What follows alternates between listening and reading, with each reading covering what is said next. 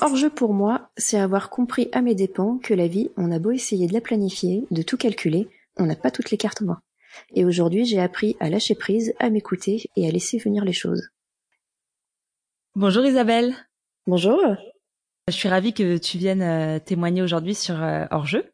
Moi aussi, je suis ravie que tu m'invites. Avec plaisir. Est-ce que tu peux te présenter, s'il te plaît? Je m'appelle Isabelle, j'ai 31 ans et je suis chiropracteur en Poitou-Charentes. Est-ce que tu veux préciser ce que c'est chiropracteur?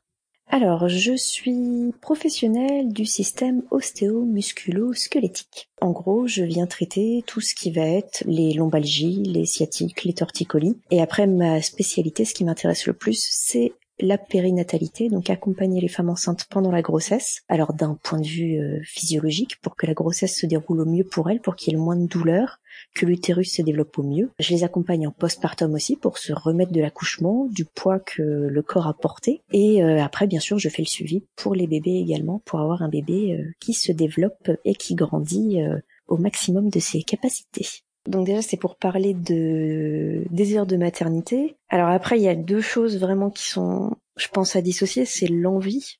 Parce que l'envie, moi, elle est venue rencontrer quelqu'un à 21 ans et j'étais avec pendant toute ma toutes mes études, la fin de mes études à Paris. Et je sais que vers 24 ans, ça avait commencé à me tarauder, mais de toute façon, voilà, je, finissais mes études, ces études qui sont payantes. Ça dure six ans, que voilà, il y avait l'envie, mais clairement, je n'étais pas prête.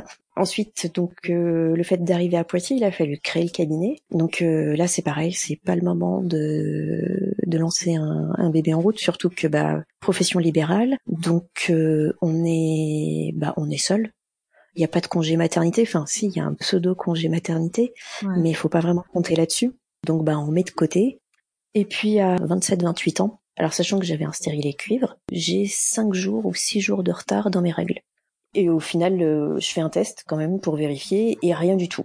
Et moi, ça me met un déclic, c'est bah ouais, j'aurais pu être enceinte. Et au final, ouais, je veux bien être enceinte. Ok.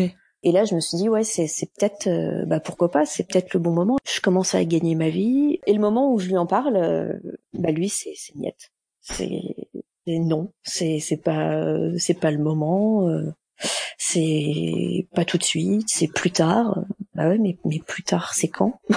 Voilà, lui, c'est c'est c'est niette. Et puis de là euh, se découle voilà quelques mois, euh, trois quatre mois où euh, la vie reprend son cours et je me reparle. Et à un moment, j'ai l'impression qu'il me dit pourquoi pas, mais mais mais mais comme si en gros il il cédait, alors que je veux pas qu'on cède. Et là voilà, se met pas mal de questions puis il y a d'autres petits allées en plus. Ça faisait six ou sept ans qu'on était ensemble. Il y a eu plusieurs petites choses qui, qui commençaient à s'accumuler parce que bah voilà, je l'ai connu à 21 ans, j'étais étudiante et ça en découle une rupture. Donc là, pendant à peu près euh, un an, euh, bon, je vis deux trois petites choses, mais rien de rien de, de transcendant.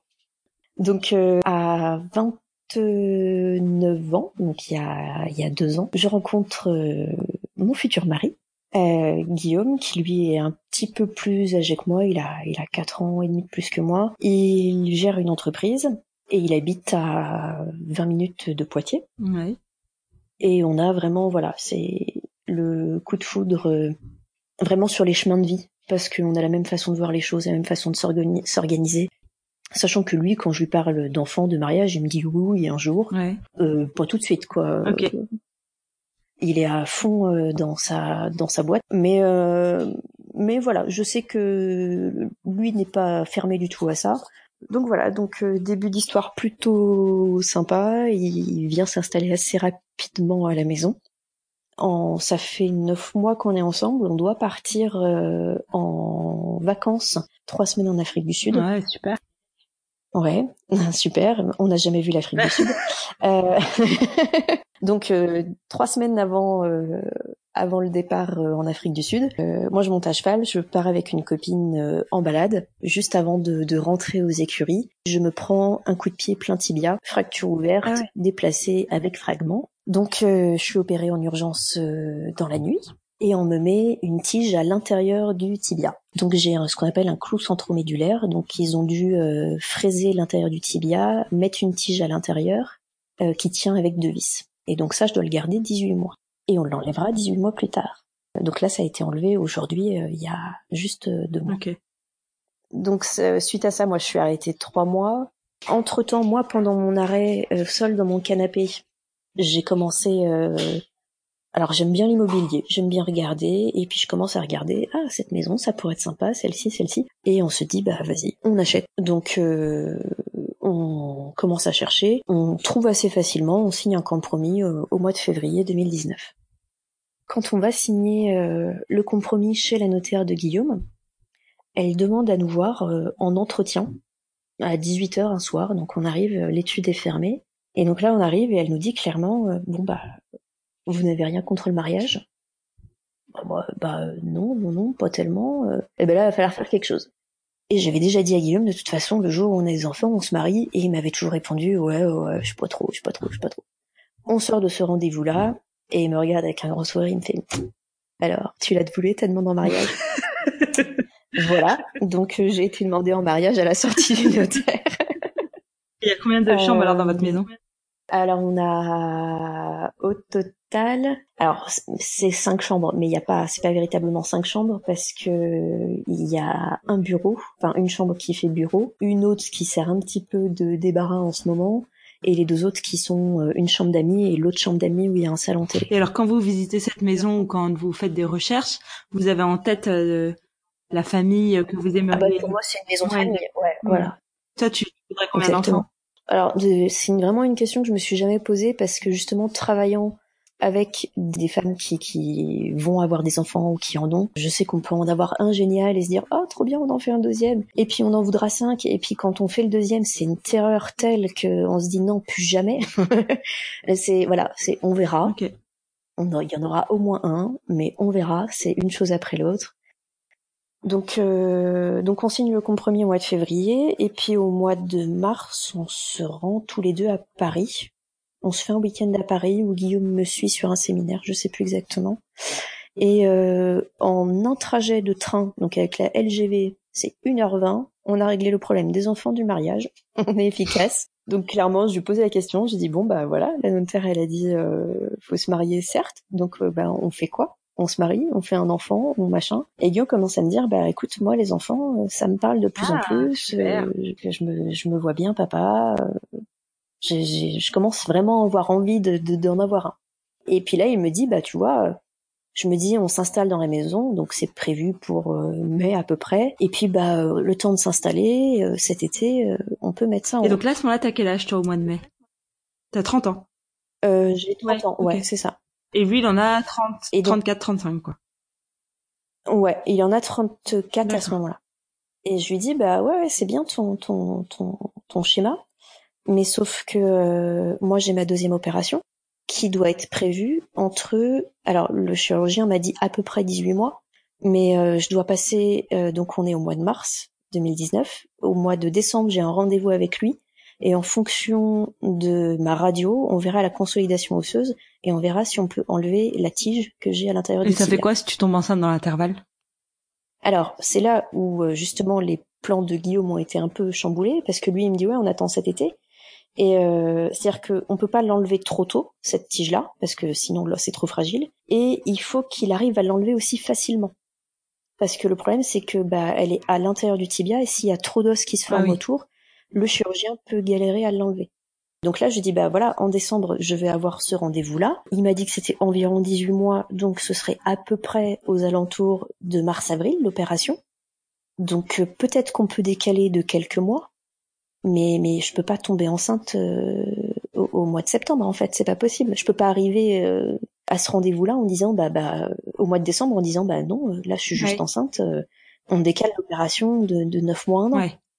Donc je lui dit bah écoute, en fait, euh, si on calcule bien, euh, bah il faudrait que je si, tout de suite, si on veut faire un enfant, c'est-à-dire que voilà, en fait c'est ça, c'est-à-dire qu'on a une fenêtre qui s'ouvre de mars à août. Et après, bah si ça n'a pas marché jusque là, on s'arrête et euh, on s'arrête jusqu'à ce que je me fasse opérer et on reprendra qu'à partir de, de l'après-opération. Ah Donc c'est là où bah il me dit bah, bah bah on essaye tout de suite. Ouais, ok, on y va. donc voilà, donc je dis à Guillaume, stérilé, problème réglé. donc nous on déménage tout début mai. Et puis et puis moi bah forcément je commence un peu à compter les jours à regarder parce que bah je pense que je me serais pas mis la pression si on s'était dit bah vas-y on essaye et qu'il n'y avait pas de date butoir alors que nous on sait mm. que que fin août c'est les essais sont finis. Et donc là se passe euh, donc le mois de juin, début juillet. Et j'ai mi-juillet, euh, je dois avoir mes règles.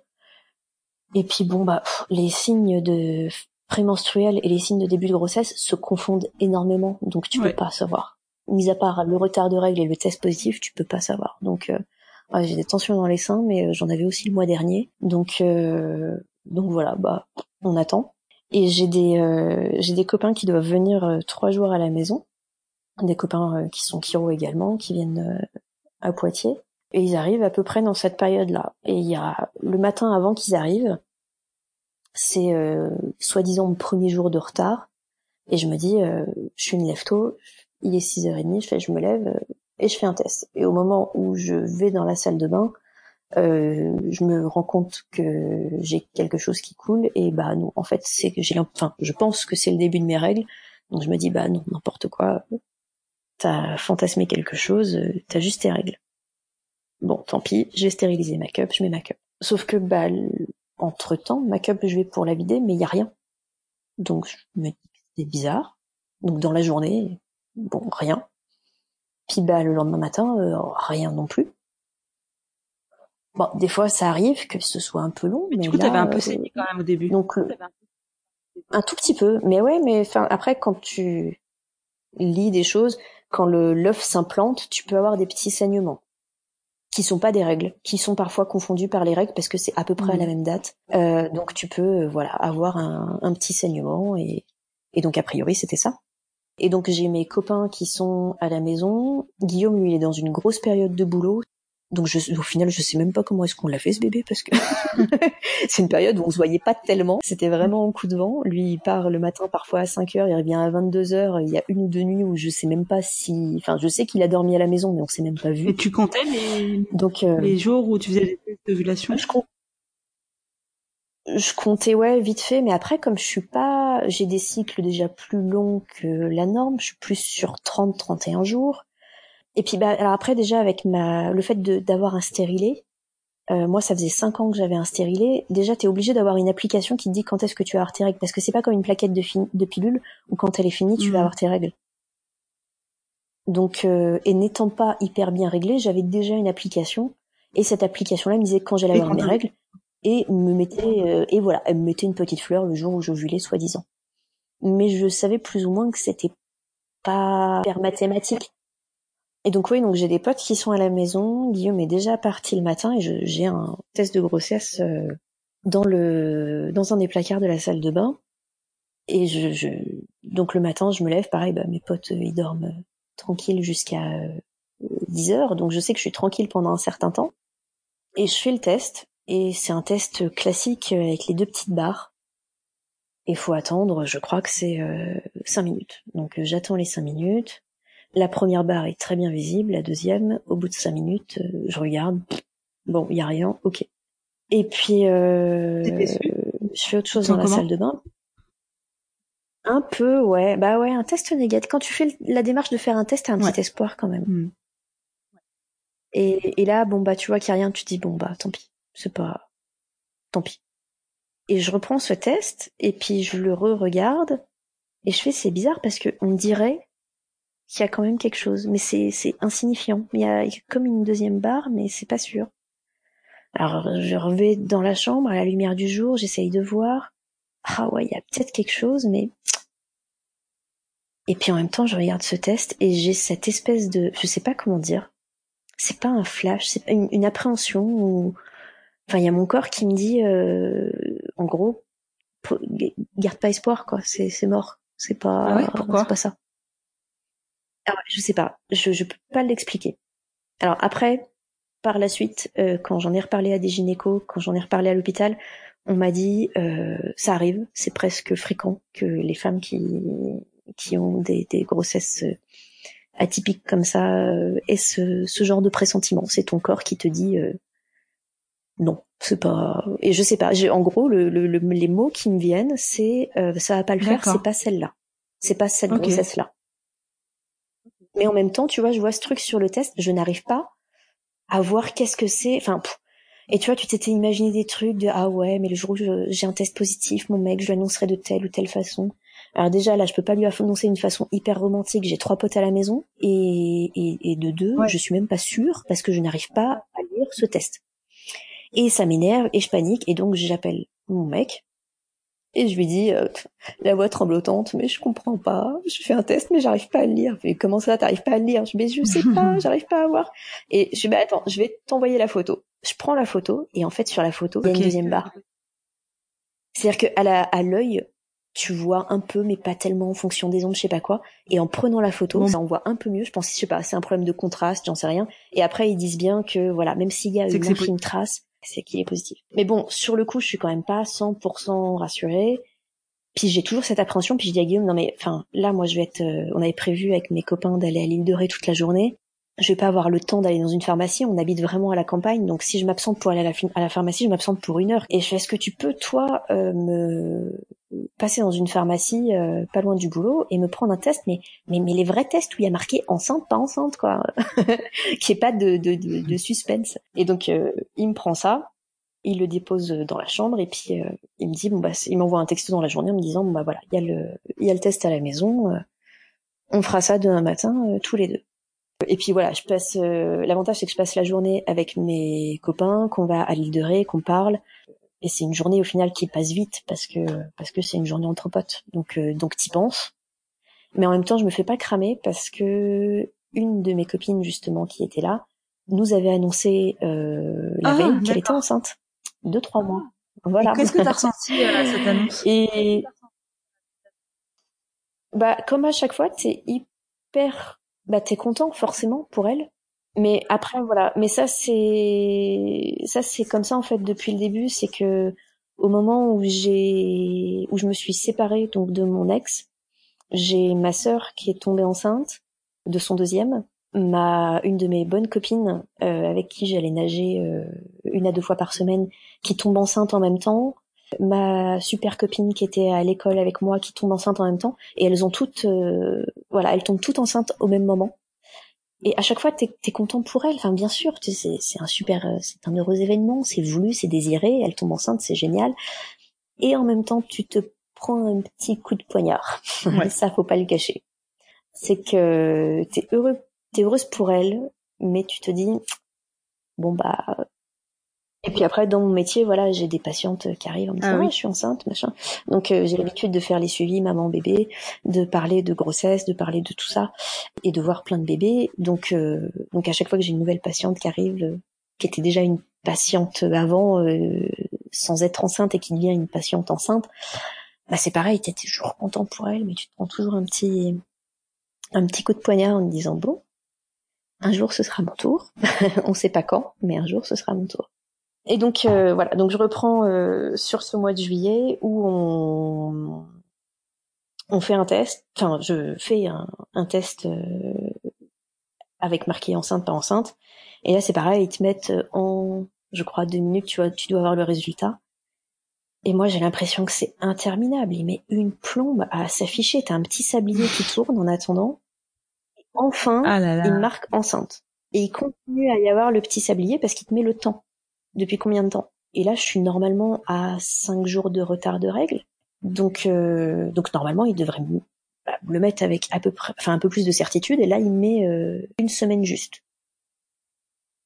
Bon bah, alors Guillaume, lui, tout de suite, il est vraiment content, vraiment heureux, vraiment. Puis ça se lit sur son visage et tout. Et moi, j'ai toujours ce petit truc où j'arrive pas à déjà j'arrive pas à me dire que je suis enceinte c'est je le je le sens ouais je le sens pas en fait je sais pas pourquoi mais je le sens pas c'est donc je lui dis gentiment je fais attention là j'ai juste fait pipi sur un test ça veut pas dire qu'on a le bébé dans les bras après hein. déjà on va aller faire une prise de sang on va on va attendre et donc dans la journée je vais faire une prise de sang pour faire confirmer au moins qu'on soit sûr et j'ai les résultats euh, dans la soirée qui me disent euh, alors c'est assez bizarre parce que Donc les résultats du labo arrivent, j'ai la fiche devant les yeux. Donc ça met que c'est positif. Mais en gros, ils te mettent que, euh, donc ils dosent les bêta-HCG, qui est l'hormone que tu sécrètes quand tu es enceinte, que supérieur à 10, t'es enceinte, et supérieur ou égal à 200, t'es enceinte de une à deux semaines. Et moi, je suis à 130. C'est-à-dire que je suis enceinte, mais pour eux, je suis même pas enceinte d'une semaine. Ah ouais. Ce qui vient corroborer euh, le test de grossesse. Ouais, c'est ça. C'est qu'en fait, c'est que c'était très très faible. J'avais, euh, ça explique le premier test qui, qui était vraiment faiblard parce que ouais, j'ai, je sécrète très très peu d'hormones encore. Donc a priori, c'est vraiment très frais. Donc euh, j'essaye d'appeler ma gynéco. On est euh, le 24 juillet, elle est en vacances, elle rentrera que le 5 août. Donc je me dis bah de toute façon voilà, ce qu'il me faut c'est une euh, enfin, faut que j'aille voir un médecin pour avoir une prise de sang pour au moins savoir bah si euh, je suis immunisée contre la toxoplasmose, contre d'autres trucs comme ça. Puis, en allant voir euh, le médecin, je vais lui redemander de refaire doser, sachant que tu peux les doser que toutes les 48 heures parce que tu es censé doubler toutes les 48 heures.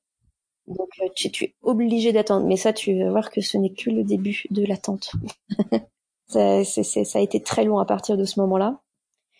Donc j'ai une amie qui est, qui est médecin généraliste, qui a un DU de gynéco et qui fait un remplacement aux alentours de Poitiers on est au mois de juillet, je me dis qu'elle va pas être euh, trop dépassée. Je lui ai envoyé un message, je lui dit bah j'aurais besoin d'une d'un rendez-vous et tout ça. Euh, je lui prétexte un truc un peu bidon euh, pour pas lui dire comme ça par texto que je suis enceinte.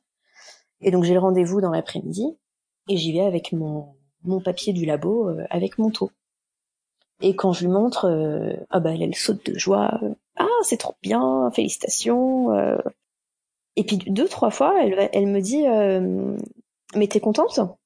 Et ça, je m'en souviens aujourd'hui. Puis j'étais bah bah ouais, oui, parce que bah en fait on avait jusqu'à août et on est début juillet, donc euh, enfin on est on est fin juillet même. Donc euh, bah ouais, enfin ouais, si ça, ça tombe à pic. Mais il y a quelque chose qui fait que j'arrive pas à me à être contente. Puis je lui dis mais j'ai aucun signe, j'ai aucun symptôme. Puis elle me dit ah bah ouais, mais c'est normal tout le monde n'a pas des symptômes. Alors après, les symptômes, on était en pleine canicule. Donc euh, la fatigue, tout le monde est fatigué. Il y a un petit flou artistique euh, avec la canicule qui fait que est-ce que j'ai eu des symptômes ou pas, je pourrais pas te le dire. Enfin moi je le sens pas de toute façon, je me sens pas enceinte. Donc euh, ça j'essaye de lui dire puis oh bon bah de toute façon je te rajoute un dosage de bêta CG à refaire dans 48 heures et puis si ça double c'est que tout va bien, tout est normal. Donc elle elle est hyper rassurante. Et, euh, et puis elle me dit que j'ai un terme pour euh, début avril 2020. Donc, euh, donc ça fait neuf mois exactement. Et donc je refais ma prise de sang. Et mes, mon taux a pile doublé, pas plus, pas moins. Donc ouais, ça va. Moi je trouve que le taux est encore faiblard. Enfin j'ai l'impression. Après je me dis voilà, est-ce que j'ai une ovulation tardive, ce qui est possible aussi, que j'ovule pas pile le quatorzième jour? Enfin c'est pas, je sais pas. Donc, euh, donc bah la vie continue euh, et on se dit que bah voilà, je suis enceinte. Le, on a le, donc ça c'est le, le 20. Euh, j'ai fait mon premier test de grossesse, c'était le 22 juillet et, et on est le, le week-end du 27 juillet, donc tu vois il y a à peine une semaine qui se passe. Puis on fait pas mal de trucs ce week-end-là. Et le soir, j'ai comme des petits saignements, c'est bizarre, comme ah. une, trace puis je me dis bon, j'ai peut-être trop forcé. Donc euh, bon, j'attends. Je me dis on verra demain. Le lendemain, pareil. Donc ça c'est le lundi matin et j'envoie ça en texto à ma copine donc qui est médecin qui me dit ça peut arriver, ça peut être ce qu'on appelle un décollement du trophoblaste, donc ça veut dire que c'est le l'œuf qui se détache un peu. Ça peut ne pas être grave, mais euh, mais si ça continue euh, de, saigner, ou si ça saigne plus, ou si tu as des douleurs, euh, tu vas consulter. Au cas où, j'appelle, euh, comme il n'y a aucun gynéco qui sont présents à ce moment-là, parce que c'est juillet-août, et puis les, les, gynécos de Poitiers ont pas de matériel échographique, j'appelle quand même juste les urgences gynéco pour avoir leur avis en fait. Est-ce qu'il faut que je vienne? Dans combien de temps je viens? Qu'est-ce qui se passe? Et là, l'interne me dit, bah vous attendez 48 heures, donc là on est lundi. Si dans 48 heures c'est toujours présent, vous venez. Donc euh, bah j'attends. Le mardi pareil. Ça, ça, ça, ça, je veux dire, ça tâche même pas mes sous-vêtements, quoi. C'est, c'est vraiment une trace quand je vais aux toilettes, mais c'est tout. Et le mercredi matin, quand je me lève, j'ai vraiment l'impression que qu'il y a quelque chose qui coule. Et là, je me dis bon, Euh, là, ça, ça sent pas bon. Je rappelle les urgences qui me disent bon bah oui, venez et au moins on fera une écho, ça vous rassurera, mais c'est sûrement rien. Pareil, ils sont très rassurants au téléphone. Comme j'ai ce pressentiment depuis le début que je suis pas enceinte et qu'il y a quelque chose qui va pas, j'appelle Guillaume pour lui dire bon bah je, lui, lui était bien sûr au courant de tout ça et puis je lui dis bon bah écoute, je vais aux urgences là, euh, au moins pour vérifier, pour me rassurer. Lui était à l'autre bout du département sur un, engin agricole. Il me fait là par contre je suis désolée, je suis tout seul, je, je peux pas venir. Je dis non non mais c'est pas grave, t'inquiète pas. De toute façon c'est juste pour contrôler. Euh. Donc je le rassure aussi. Et donc j'arrive aux urgences gynéco. Donc là on est le 31 juillet et officiellement je suis enceinte de euh, 30 euh, de 6 euh, pardon SA. Donc on peut voir à l'écho un sac. Normalement oui. Mais après, enfin voilà, elles te disent que normalement c'est à partir d'un certain taux, et puis bah oui, mais il y a des fois où il faut encore un autre taux encore plus haut. C'est que voilà, il y a, y, a, y a les normes et, tout le monde ne va pas dans les normes. Donc euh, bah là forcément j'attends, j'attends, j'attends mon tour. Je tombe avec une. Alors je tiens à dire que tout le personnel avec qui je suis tombée euh, j'ai eu des examens gynéco hyper respectueux, tout s'est toujours bien passé. J'ai eu des personnes mais vraiment gentilles qui ont pris le temps de, de tout m'expliquer, ce qui fait que je pense je l'ai aussi bah, pas mmh. si mal vécu. Donc voilà, je tombe sur une interne qui, pareil, quand je lui explique, me dit ça arrive, vous inquiétez pas, tout peut se dérouler normalement, mais voilà, ça arrive qu'il y ait des petits saignements, c'est pas grave. Donc euh, elle me dit on va faire une écho. Forcément, c'est à ce stade-là, c'est une écho endovaginale. Elle commence à regarder, puis elle met un petit peu de temps. Et à la fin, à la fin elle me dit bon bah l'utérus ah c'est vide. Bon, premier premier coup, tu dis oui, d'accord. Puis là elle me dit soit c'est une ovulation tardive. Comme j'avais un petit ah taux depuis le début, hmm. je m'étais déjà dit ça, donc je me dis ah ouais peut-être que. Donc c'est pour ça qu'elle me fait redoser. En fait, elle me dit vous allez au labo et vous faites redoser euh, les bêta-CG pour qu'on voit s'il y a encore une évolution par rapport au dernier test. Donc soit fausse couche, soit grossesse extra-utérine. Donc en gros là, on est sur un tiers, un tiers, un tiers. On ne peut pas savoir à ce stade-là parce qu'on ne voit si rien. une grossesse extra-utérine? Non, parce qu'à ce stade-là, on ne voit rien. Donc pour l'instant, elle ne voit, voilà, elle me dit, vous allez au labo, vous faites doser, euh, ça va mettre deux heures pour avoir les résultats et vous remontez. Donc je descends au labo, je fais mes, ma prise de sang, je remonte et je suis à à peu près euh, 1200 et elle me dit, ça arrive que sur certaines femmes, parfois, on ne voit qu'à partir de 5000. Bah, en fait, elle me dit, oui, ça a encore augmenté par rapport à la dernière prise de sang. Euh, bah, ça a augmenté, c'est pas fou, mais ça augmente correctement, c'est pile poil comme il faut. Donc, bah, vous revenez dans 48 heures et on reteste tout ça pour savoir. Donc, bah, moi, je suis en libéral, donc on est mercredi matin, donc le vendredi matin, il faut que j'annule tous mes patients de la matinée. Donc j'appelle Guillaume pour lui dire, bah voilà, a priori ça, il y a quelque chose qui ne va pas, je lui explique, et je lui dis, il faut que j'y aille euh, donc vendredi matin. Lui, son associé à ce moment-là est en vacances, il est tout seul pour tenir la boîte, et il avait prévu un déplacement euh, pile ce jour-là à Lyon. Donc euh, impossible d'annuler. Je me, à ce moment-là, je suis encore un peu guerrière en me disant, non mais attends, ça va aller. Et puis je me dis, non, au pire, j'irai avec, j'irai avec ma mère, mais j'irai pas seule à ce rendez-vous. Donc entre-temps, j'appelle ma maman, j'arrive pas à lui expliquer au téléphone. Donc je lui demande de me rejoindre euh, au cabinet avant mes consultations. Et là, je fonds en larmes. Je dis voilà, je suis enceinte, mais bah non non non. Donc euh, donc lui annoncer que je suis enceinte, mais que ça ne va pas. Là, elle se prend un peu, je pense, un petit ascenseur émotionnel. Donc le vendredi matin, on arrive euh, à l'hôpital avec ma maman. On commence par la prise de sang. On attend les deux heures pour qu'ils aient les résultats. On monte pour avoir donc aux urgences gynéco où j'avais le rendez-vous. Donc là, c'est une autre interne qui me prend en charge. Donc je suis toute seule avec elle dans la salle. Et elle me dit le résultat des, des bêta-HCG. Donc elle me dit, ah, mais c'est bien, euh, ça a augmenté. Donc je suis à 2000 euh, et quelques. Donc ça a doublé en 48 heures. C'est ça. Puis elle me dit, bon, bah, au niveau des saignements, je dis, bah, c'est toujours là. Pas de douleur. Bah non, pas de douleur. Zéro douleur. Elle fait l'écho. Et là, elle confirme, ah bah ouais, utérus vide. Et puis elle regarde bien, puis elle me fait j'ai peut-être un doute sur une trompe. Bah en fait elle me dit euh, il y a une trompe qui n'a pas une forme de trompe, mais elle me dit ça peut être euh, mmh. sa forme anatomique ou ça peut être un début de grossesse extra-utérine, mais pour l'instant on ne sait pas. Et elle sort de la salle à un moment, elle parle à sa supérieure et elle revient en me disant bon bah de toute façon vous revenez dans 48 heures.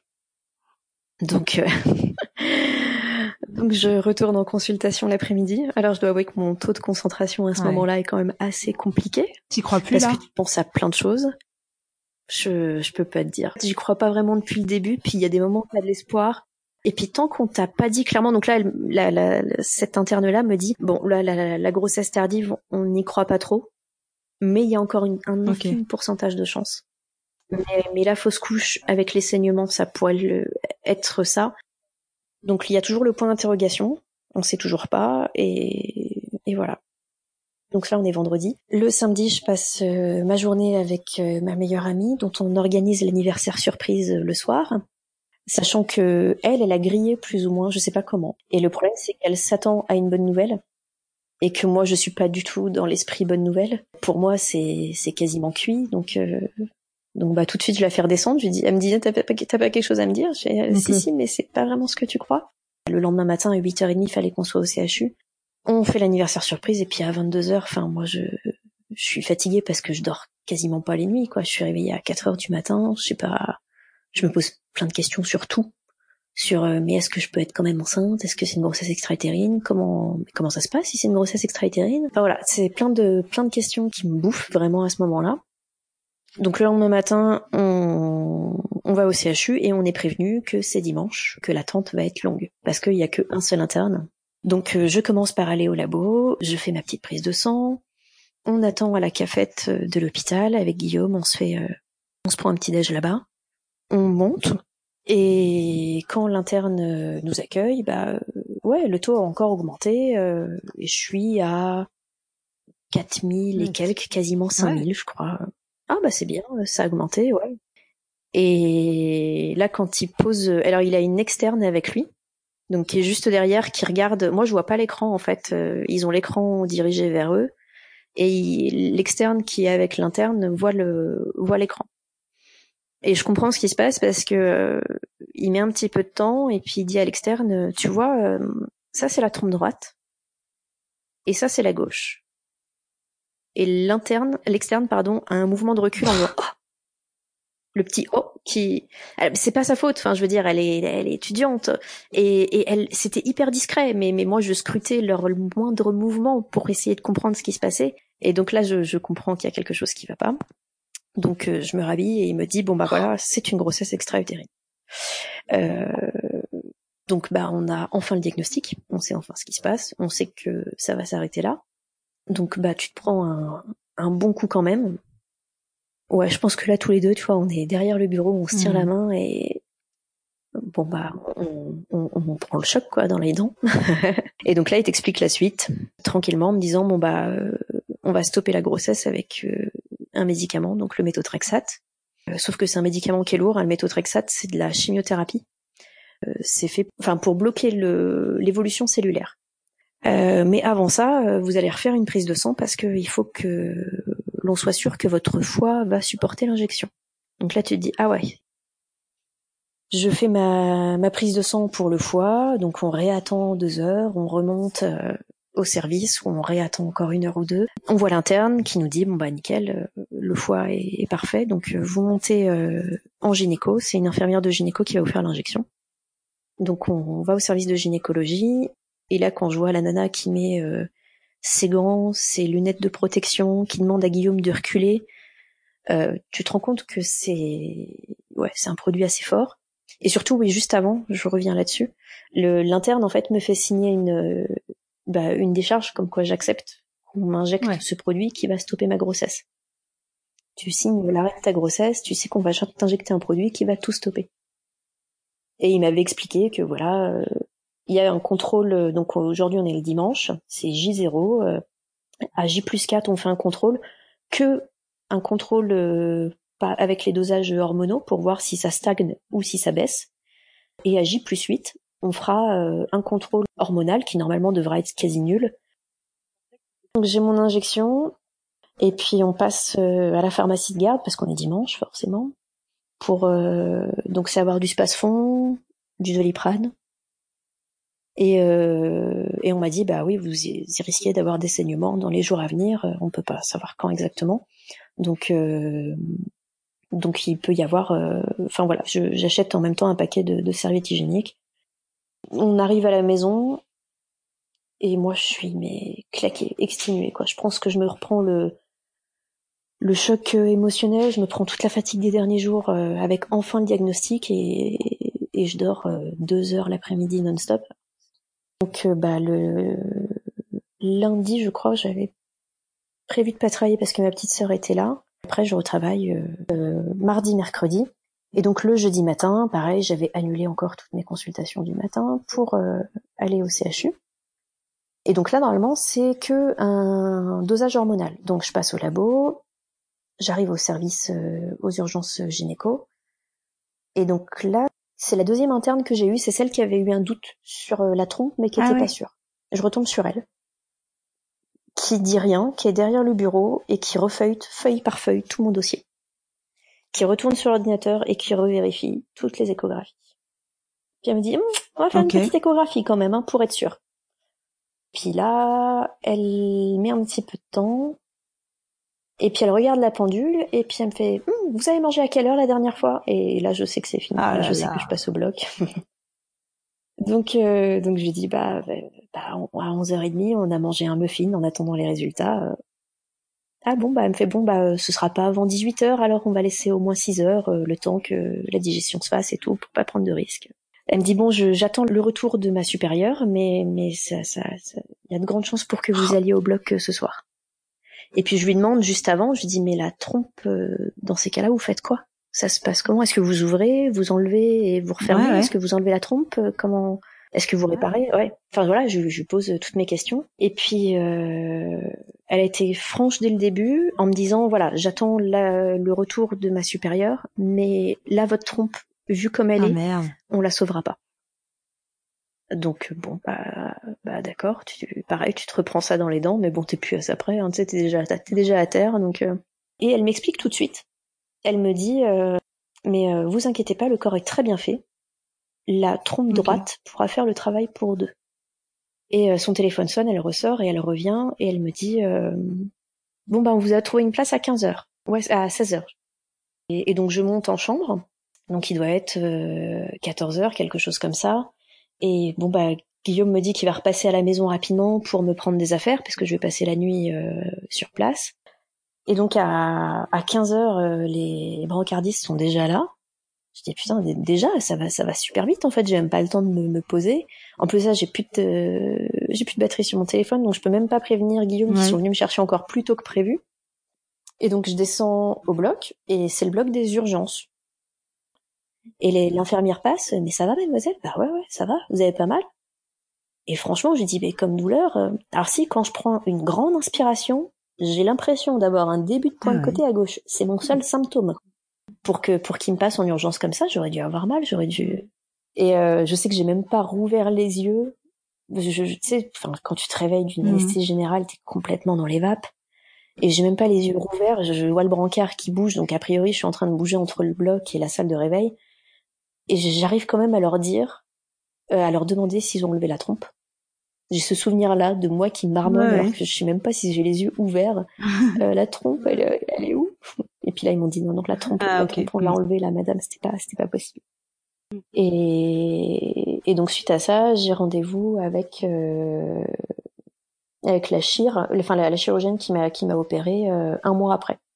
Pour être sûr que tout va bien et tout. Et là t'as plus de dosage hormonal t'as plus rien parce qu'ils ont enlevé au final donc euh, mais ce qui veut dire aussi que dans les jours qui suivent tu te prends un taux d'hormones qui chute d'un coup.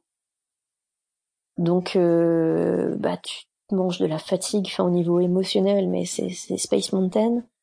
Et puis t'as tout qui relâche, quoi. Enfin, c'est, c'est, assez compliqué. Puis t'as deux, trois douleurs. C'est une célioscopie qui est, qui est bénigne. Hein. C'est, c'est pas grand chose. C'est trois trous. Euh. Mais, mais c'est quand même, euh, ouais, ça, Te, ça, ça te met un bon coup dans les dents. Et puis on te dit de toute façon, donc moi j'avais l'injection de méthotrexate et on te dit, euh, bah de toute façon, euh, pas de décès de bébé avant trois mois parce que euh, le méthotrexate, ça peut, pendant les trois mois où c'est dans votre corps, créer des déformations embryonnaires et tout. Je leur, dis, je leur explique gentiment, je suis de toute façon, moi, là je sais que j'en ai au moins pour six mois à attendre parce que bah parce que moi j'ai mon opération de la jambe par la suite, donc donc c'est cuit. Moi je sais que à partir du moment où on me dit grossesse extra-utérine, il n'y a pas de, il y a pas d'autre chose. Enfin, il faut que j'attende mon opération de la jambe par la suite. Et donc un mois après, je revois donc début septembre la gynéco qui me qui me demande comment ça s'est passé, comment comment je me sens aujourd'hui, comment sont les cicatrices, qui est super, qui prend le temps de m'écouter, qui me réexplique en me faisant un dessin de mon utérus, de mes trompes, qui me réexplique l'opération, qui me qui me dit que oui, la trompe droite peut faire le travail pour deux, euh, que bah la prochaine grossesse, par contre, euh, on fera une échographie de datation et on la fera. Alors elle me dit, euh, on l'a fait aux alentours des huit semaines d'aménorrhée. Là je lui dis gentiment, oui, mais je me suis fait opérer à 7 en fait. J'étais à 7 euh, SA plus 1, donc euh, donc ça attendra pas 8. Donc fait ah oui oui bon bah de toute façon vu le dossier que vous avez chez nous, ne vous inquiétez pas, vous l'aurez votre échographie de datation, il n'y a pas de problème. Donc de toute façon, on attendait le mois de décembre pour avoir euh, l'avis de mon chirurgien pour ma jambe, pour enlever la, tige que j'ai dans le tibia, et ça se remettait bien. Donc euh, il m'a proposé une date en début d'année, donc j'ai été opérée euh, début février. Donc ça c'est fait. Et on a fait attention au mois de septembre, octobre, novembre, en fait les trois mois du méthotrexate, sachant que moi je voulais pas de contraceptif hormonal. donc on a fait attention en calculant les jours et en mettant des préservatifs. Parce que voilà, je me suis dit, si je retombe enceinte, il est hors de question que ce soit quelque chose de, mal formé, de tout ça. Et puis après, on a fait attention, mais sans plus. Là, on est début avril, et donc je me suis fait opérer début février, donc j'ai eu un petit peu de rééducation, le temps de me remettre, parce qu'ils m'ont luxé le genou, enfin, il a fallu enlever la tige qu'il y avait dans le, dans le tibia, j'ai été arrêtée un mois, et euh, donc là, pour le coup, bah, tu penses à autre chose. Et j'ai vu qu'il y a une de mes collègues euh, qui est, qui est un peu plus jeune, qui est sortie de l'école euh, trois, quatre ans après moi, qui était enceinte. Et j'ai eu ce petit pincement au cœur de me dire ah euh, elle est enceinte, elle a de la chance. Et en fait c'est la première fois en, en deux ans quasiment que je m'étais où je me suis dit mais en fait mais en fait moi aussi je peux maintenant essayer. J'ai plus de contraintes. Il y a plus l'opération. L'opération c'est fait. la grossesse extra-utérine c'est loin j'ai le mariage, mais aujourd'hui, si je suis enceinte le jour du mariage, bah, c'est, c'est pas le but premier, hein, c'est pas forcément d'être enceinte le jour du mariage. Si je suis enceinte le jour du mariage, c'est pas grave. Là maintenant, je me mets plus aucune pression par rapport à ça, c'est ça viendra quand ça viendra. Je rappelle juste que les grossesses extra-utérines, c'est seulement 2% des grossesses. Et la majorité surviennent chez les femmes qui ont des antécédents avec une endométriose ou une salpingite. Donc ça reste quand même quelque chose de rare.